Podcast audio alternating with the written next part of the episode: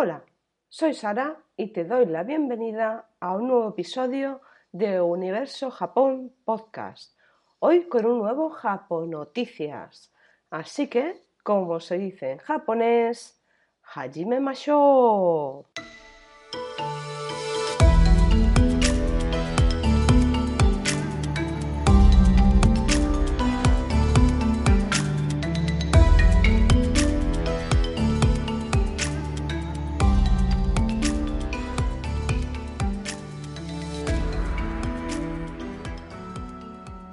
Bueno, antes de empezar con el Japón Noticias de hoy, que viene calentito, recordarte que este podcast forma parte de un proyecto mucho más grande que se llama universojapón.com. Se inició con una web que hablaba sobre Japón, sobre creadores de contenido relacionado con Japón y su cultura e idioma japonés. Y bueno, mis aportaciones personales.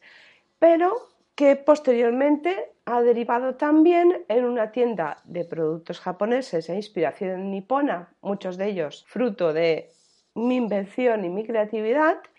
Y nada más, esto no se sabe dónde va a llegar. Ahora también somos podcast y también tenemos canal de YouTube. Así que bueno, tenemos, no sé por qué hablo en plural, si soy yo sola para todo, tengo. bueno, pero bueno, esto al final eh, somos una gran comunidad y bueno, también tenemos, ¿por qué no?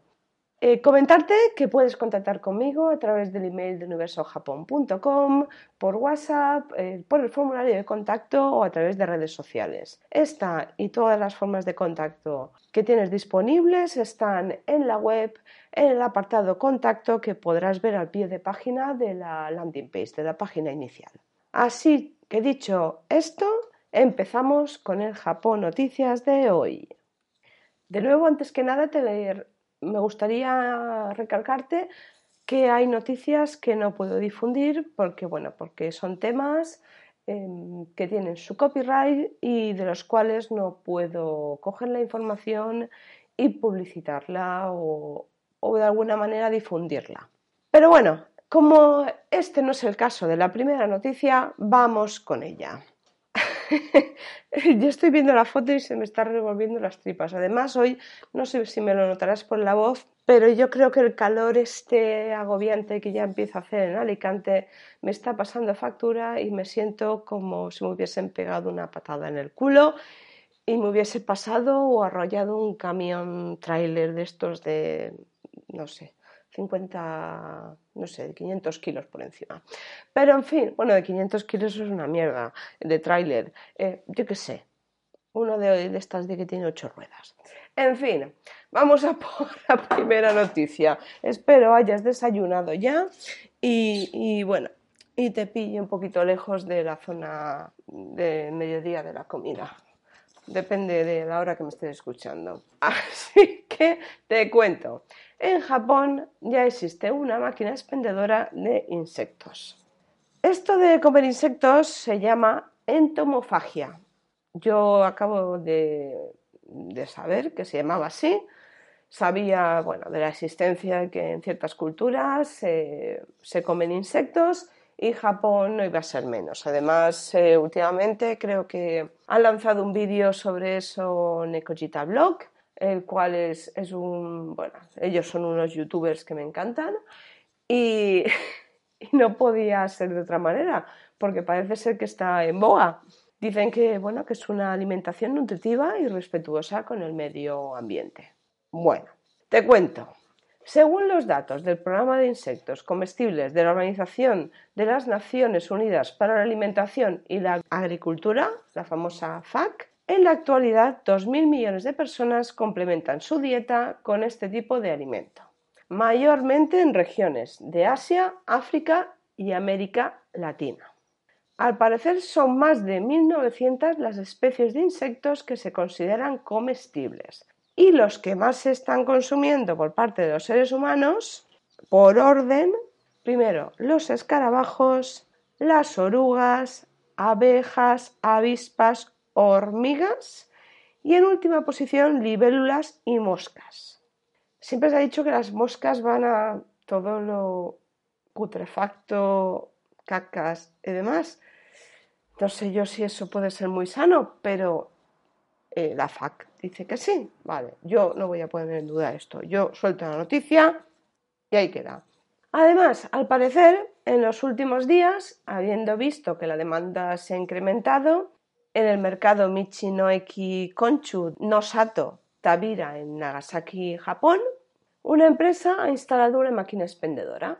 Esta noticia nos la ha traído Mainichi, o sea, nos la, ha informado Mainichi, y al parecer en esta máquina se pueden adquirir nueve tipos de diferentes insectos como grillos, saltamontes y otros que están fritos o secos. Qué detalle que los han cocinado. Pues nada, no sé si le habrán puesto salsa de soja, teriyaki, no sé. Parece ser que los consumidores están súper contentos con este tema y vamos, lo están comprando.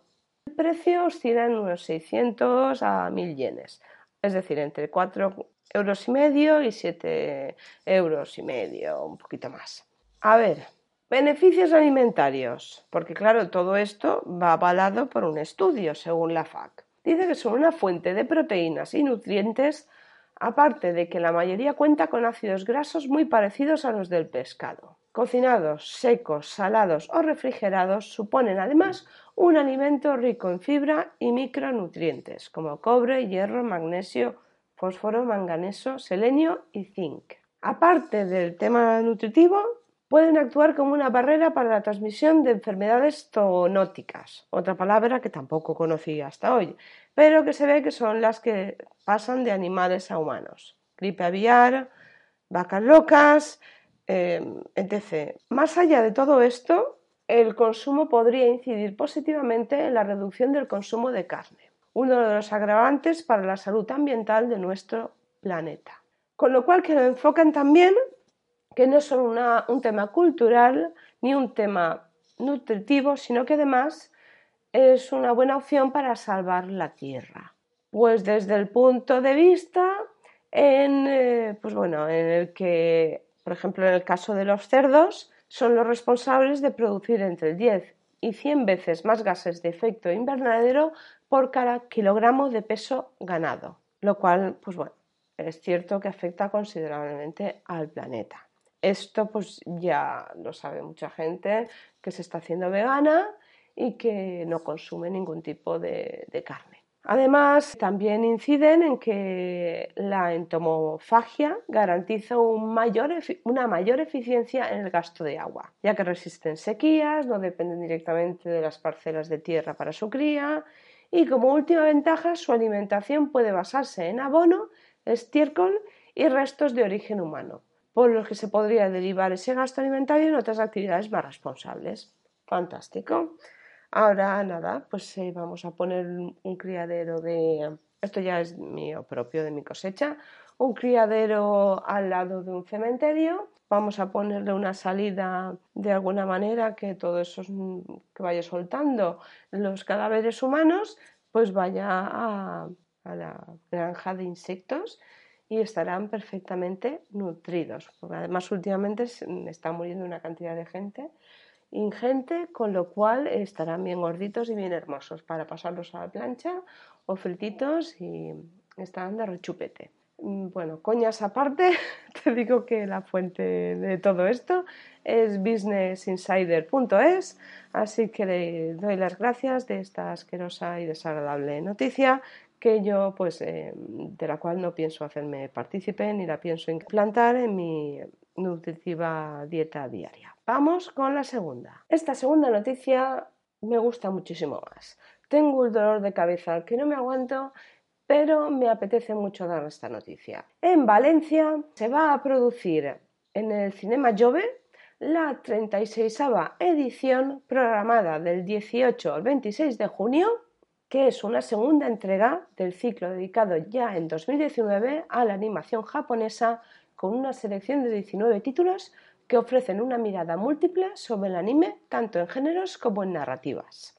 Al parecer, la primera entrega que se realizó en la sala 7 del edificio Rialto desbordó todas las expectativas y esta vez el ciclo se alojará en la Filmoteca para disponer de un mayor aforo para los aficionados al anime y los curiosos no iniciados. Bueno, hay una cantidad de, producciones de diferentes autores eh, verdaderamente importante, incluyendo pues, bueno, eh, autores conocidos como Makoto Shinkai, por ejemplo, también, eh, pues como no, películas anteriores a la fundación del estudio Ghibli junto a Hayao Miyazaki.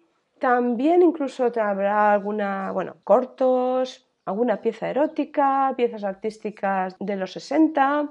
También, eh, bueno, por lo que dice el director del Cinema Jove, Carlos Madrid, la pretensión es realizar una gran fotografía del anime desde sus inicios hasta sus producciones más recientes que acoge varias décadas y sobre todo demostrar que el anime no se circunscribe a un, estilo de animación homogéneo, sino que abarca otros tipos de dibujo, de ritmos y de personalidades muy diferenciadas. Habrá una, una clara presencia de la adolescencia, pero bueno, también habrá otra temática destacada como es el acompañamiento del adulto a los niños en su paso a la edad adulta, eh, también eh, otros relatos de contenido social, vamos, que habrá un poquito de todo y promete ser muy, pero que muy interesante. Así que ya sabes, si estás en Valencia porque resides allí o estás durante esas fechas, no te pierdas este ciclo porque promete, promete ser muy interesante y, y muy entretenido. Antes de pasar a la siguiente noticia, le doy las gracias a valenciaplaza.com por haber traído esta noticia, que es un aire fresco después de la primera de los insectitos. Bueno, la tercera noticia de hoy es de las que te hace saltar las lágrimas porque ves eh, lo corta que es muchas veces la mente humana y la de cantidad de prejuicios que tiene. Y bueno, te cuento, Rusia ha prohibido el anime Isekai por fomentar la creencia en la reencarnación. Bueno, se une a otra cantidad de prohibiciones varias y, limitantes de este grandísimo país como es Rusia. El Tribunal de San Petersburgo informó que algunas series de anime del género Isekai serán prohibidas en el país debido a que se consideró que fomentan la creencia en la reencarnación. La resolución dicta que los sitios Anime Japan, Anime Go, Jutsu y Agorov tendrán que eliminar de su catálogo series como Konosuba, The Time I Got Reincarnated as a Slime, Zombieland Saga, Neko Para y Princess Lover. El fallo está dirigido a estos sitios web debido a que son de libre acceso por lo que prácticamente cualquiera puede acceder a estos animes. Según dicen, la prohibición es una medida para evitar que se difundan creencias que podrían resultar delicadas para los niños y jóvenes rusos. Esto responde a una serie de quejas presentadas por los ciudadanos, en especial madres y padres de familia preocupadísimos por las series que consumen sus hijos, y luego de discutirlo con las autoridades se llegó a la conclusión de que el Isekai promueve la creencia en la sana reencarnación. Esta idea se refiere a la idea de que al morir uno se transporta a un mundo mágico o de fantasía. Y esto se dijo puede llevar a los jóvenes a cometer suicidio. Vale, bien. Los jóvenes en Rusia se suicidan, entre otras cosas, por motivos como no tener libertad de expresión, no poder eh, vivir abiertamente su homosexualidad o transexualidad, entre otras cosas, y eso realmente sí lleva a un suicidio, si es que no los matan antes a palos o los meten en la cárcel y, y bueno, y les hacen verdaderas atrocidades. Y no lo digo yo, lo dicen, pues bueno, pues todas las ONGs que están ayudando a toda esta gente que viene de allí y tiene que huir en busca de, de una libertad de expresión. Pero, claro, ya se sabe que todo esto es supuestamente, colocar supuestamente Rusia no está permitiendo la libertad de expresión.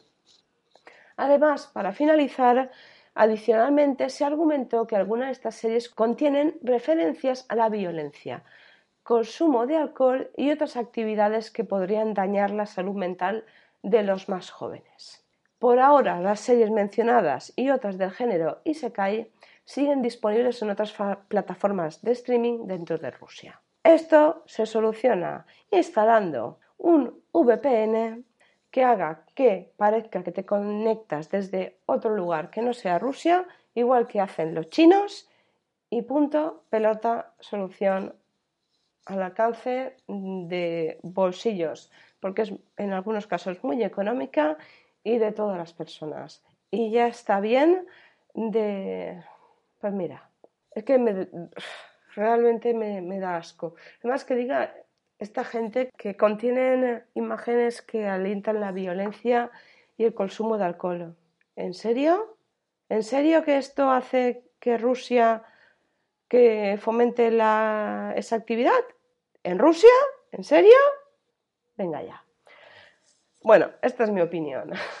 Doy las gracias a esta asquerosa noticia de mierda, a la fuente bitme.gg, que tiene gracia. GG. Y como se suele decir, continuamos para bingo. Esta noticia no sé si es para tomarse la gracia o para tomársela de manera preocupante. Yo te la doy, tómatela como te dé la gana. Una ciudad japonesa gasta las ayudas para combatir el COVID en una estatua de un calamar gigante. Ahí queda eso, con dos cojones y un palito. La ciudad de Noto ha destinado 27 millones de yenes, que es más o menos unos 200.000 euros al cambio, en una estatua de 12 metros de largo. Te remito a la fuente que te dejaré en los comentarios, igual que esta y otra, y todas las que te estoy diciendo, para que veas eh, qué calamar más bonito han puesto, que es precioso, eh, fabuloso, con un color rosita muy mono, eh, que le ha costado unos 200.000 pavos. Esto me recuerda a ciertas setas que se pusieron en una calle de Alicante que costaron un ojo de la cara y parte del otro. Que a ver, que han traído mucha, mucho turismo y, la, al parecer la idea de, de esta población pues también es atraer el turismo. Bueno, mientras los gobiernos de todo el mundo están haciendo esfuerzos para paliar la crisis del coronavirus, esta gente lo que hace es que el dinero que les han destinado para esa finalidad se lo gastan en un calamar gigante, o sea, en una estatua de un calamar gigante de 12 metros de largo. Bien, Noto es, es famosa por sus calamares y al parecer en Japón aquellas ciudades que tienen una mascota o una estatua gigante suelen ser un gran reclamo para el turismo. El gobierno local ha defendido, se ha defendido de las críticas alegando que de esta manera se dará a conocer su localidad como municipio pesquero, lo cual a largo plazo reportará notables ingresos económicos gracias a los nuevos visitantes.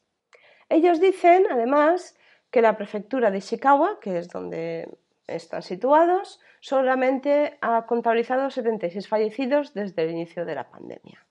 Yo no sé si esto es cierto, no es cierto, son datos, pues bueno, que ya sabes que los datos en Japón a veces, pues depende de quién los diga, cómo los diga, pues son, fiables o no. El caso es que ahí está el tema. Agradecería tu opinión al respecto. Y antes de finalizar, le doy las gracias eh, por esta noticia a la fuente que es lavanguardia.com. Ahora te voy a dar otra otra noticia sobre comidas, pero esta vez mucho más agradable. Y si estás en Madrid, te la recomiendo porque estoy viendo sus fotografías y son de chuparse los dedos. Ojalá pudiera estar ahí y degustar esta deliciosa comida, porque es que tiene una pinta que, de verdad, tampoco te voy a hablar demasiado porque la noticia es muy larga y además me interesa que veas las fotografías porque verás que no estoy exagerando y que tiene una pinta deliciosa. Pero bueno, voy a la noticia en sí y es que Don Panco abre en Madrid la primera Katsu House de España. Son sabores nipones que ahora, ah, pues bueno, aterrizan en, Madrid. se llama Don Panco, como te lo he dicho antes, con K. Está ubicada apenas a unos metros de la transitada y abarrotada calle Ponzano, en la calle María de Guzmán. Se encuentra este lugar singular especializado en empanados crujientes, curry y cervezas artesanales japonesas. Esto me parece estupendo y maravilloso. El localito, la verdad, es muy chulo, con un aire entre japonés y, español. La comida, pues, muy, muy, muy apetitosa, con cervezas artesanales, una carta bastante importante y además también, pues bueno, pues tiene para, aparte de, pues eso, de hacer la comida, tu picoteo, lo que te apetezca, también puedes probar eh, un whiskies japoneses, parece ser que empezaron con tres y ahora tienen 12. Y además también ginebras japonesas. El precio, pues quizá no sea tampoco tan exagerado, porque, por ejemplo, un gin tonic de estas ginebras premium japonesas lo venden a 4,90, acompañado con la tónica Royal Bliss Yuzu no me parece un precio exagerado, la verdad. Que sepas que abren todos los días entre las 13 y las 23 horas con cocina interrumpida. Bueno, de momento funcionan con reservas hasta que la situación de la pandemia mejore y que, bueno, se planteen la idea de que cada uno acuda cuando quiera. Con lo cual, eh, yo que soy una persona a la que le encanta Madrid y disfruta cada viaje que realiza a esta maravillosa ciudad, muy bueno, con, con un problema de contaminación importante, pero no le quita que es preciosa. Y bueno, te animo a, que vayas a la noticia que te dejaré en la descripción del podcast y también en, la web universojapón.com, en la sección de podcast. Y le doy las gracias a, esta maravillosa y apetitosa noticia a la fuente traveler.es. La penúltima noticia de hoy. bueno, también te recomiendo que vayas a ver el vídeo porque la verdad es que quien grabó el vídeo no me extraña que se quedase un poco diciendo qué pasa aquí, porque es impactante. La noticia es la siguiente. Una enorme y resplandeciente bola de fuego ilumina el cielo de Japón. Un experto en temas espaciales despejó las dudas acerca de la naturaleza del objeto y explicó que se trató de una estrella fugaz brillante. Así, si ves el vídeo de primeras, no sabes muy bien qué es. Esta imagen fue captada en la noche de, este lunes sobre las prefecturas de Fukuoka y Nagasaki, en Japón. El fenómeno fue captado en vídeo por las cámaras de la zona y avistado por varios testigos que lo describieron como una bola de luz, tal como recoge la cadena NHK. Satoshi Imamura, un experto en temas espaciales, despejó las dudas y explicó que se trataba de una estrella fugaz brillante que se conoce como bola de fuego o bólido, que la intensa luminosidad que se produce cuando el polvo y los fragmentos de asteroides en el espacio exterior ingresan a la atmósfera y se queman hace que produzca este, este fenómeno. La publicación es impactante porque la bola, la verdad es que es maja, ves cómo desaparece y el vídeo ya cuenta con 73.000 reproducciones en Twitter y no me extraña porque impacta. Le doy las gracias de esta noticia a la actualidad.rt.com. Y la última noticia es una de estas que nos levanta el ánimo y que a las que como yo vamos cumpliendo ya añitos, pues la verdad es que nos da alegría pensar que podamos llegar a estas edades ya más avanzadas y con energía y fuerza. Bueno, eh, las Japan Pom Poms, que es como se llaman, las animadoras jubiladas que demuestran que la edad es solo un número. las Japan Pom Poms son un grupo de animadoras de edades entre los 55 y 89 años cuyo grupo se fundó en 1996. Su capitana, Fumi Tanakino, tomó la decisión de vivir una vida plena tras la muerte de su padre. Las rutinas de animadoras son una disciplina deportiva popular entre los japoneses desde la década de los 80. Vamos, yo lo ignoraba completamente, eh, esto es algo que me ha sorprendido porque, porque bueno, es muy americano, ¿no? El rollo High School Musical y todas estas cosas, ¿no? Pero mira, las jubiladas niponas también se marcan ahí sus coreografías en plan americano.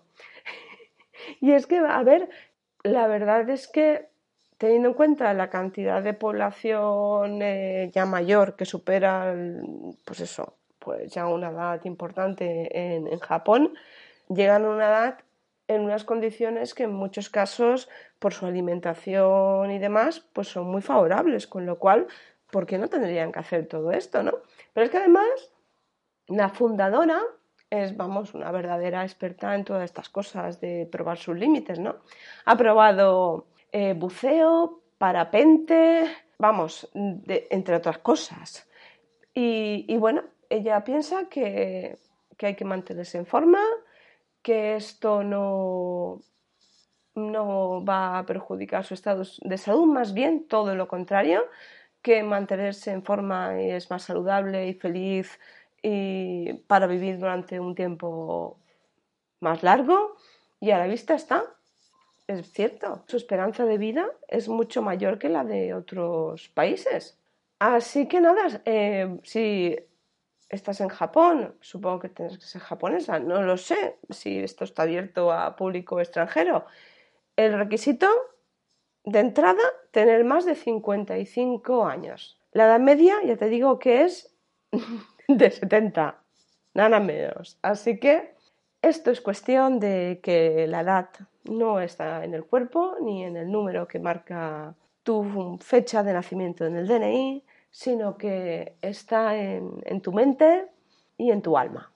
Así que ojalá todos lleguemos a esas edades dando saltos, brincos con esa energía, con esa alegría que nos transmiten las Japan Pom Poms. Le doy las gracias a la fuente de esta noticia que es newsdiario.es y yo creo que para hoy viernes ya hemos acabado por las noticias de hoy. Hemos tenido un variadito.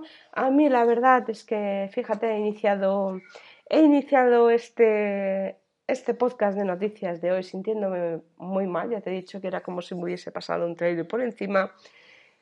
No sé si, si bueno, si ciertas noticias me, me han transmitido mejor rollo y, y parece que me encuentre mejor para afrontar lo que queda del día. Así que nada, me despido de ti, pero antes de eso, recordarte que puedes visitar la tienda, el blog también de universojapón.com. Vamos, encantada de recibirte. De hecho, eh, te invito a, que lo descubras si no lo has descubierto ya, porque seguro que, vas a ver cosas muy interesantes pero, pero, pero, lo más importante de todo, y siempre lo recalco, y es que es, lo principal en la vida de este podcast y de la web de universojapón.com, es agradecerte que estés ahí escuchándome, porque sin ti esto no sería posible. Feliz fin de semana y como siempre, matane.